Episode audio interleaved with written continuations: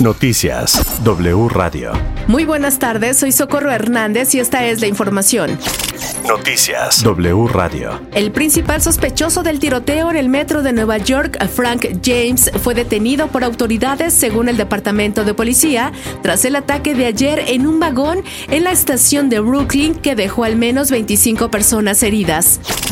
En información nacional, durante la mañanera, el presidente Andrés Manuel López Obrador informó que el gobierno federal solicitó al Fondo de Acceso Global COVAX vacunas contra COVID para niños, ya que alista la aplicación de dosis para este grupo de edad.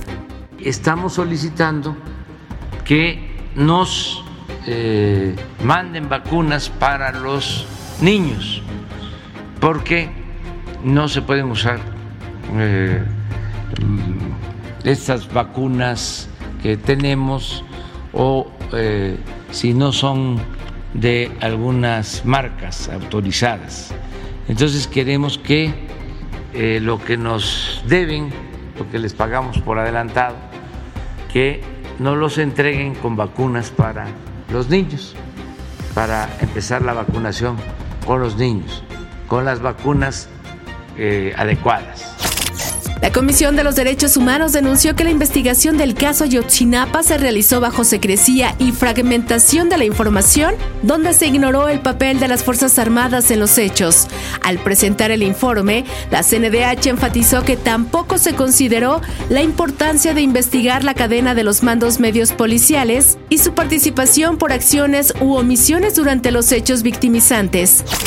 En la Ciudad de México se vacunará contra COVID-19 a cualquier adulto, sin importar si es residente o no en la Ciudad de México. Es la voz de Eduardo Clark, director general del Gobierno Digital. Y muy importante, cualquier persona que desee refuerzo y hayan pasado o estén por cumplirse cuatro meses de su última dosis, es decir, las personas principalmente orientado a las personas que no se han puesto el refuerzo. Aquí incluye pues a cualquier adulto mayor, personal de salud, personal educativo, cualquier persona que su última dosis haya sido hace por lo menos cuatro meses. Estaremos aplicando y acabamos de recibir un cargamento bastante importante de la vacuna AstraZeneca y esto nos permitirá usar como refuerzo universal a todas las personas esta vacuna. En este momento estamos también flexibilizando las reglas de vacunación. ¿Quién se puede vacunar en la Ciudad de México? Cualquier persona. No es necesario ser residente.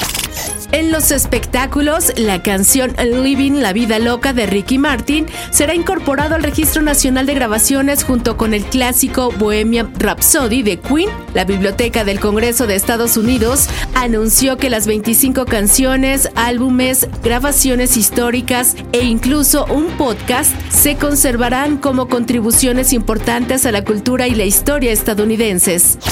Noticias W Radio. Hasta aquí la información. Recuerden visitarnos en wradio.com.mx. Se despide de ustedes Socorro Hernández. Toda la información en wradio.com.mx.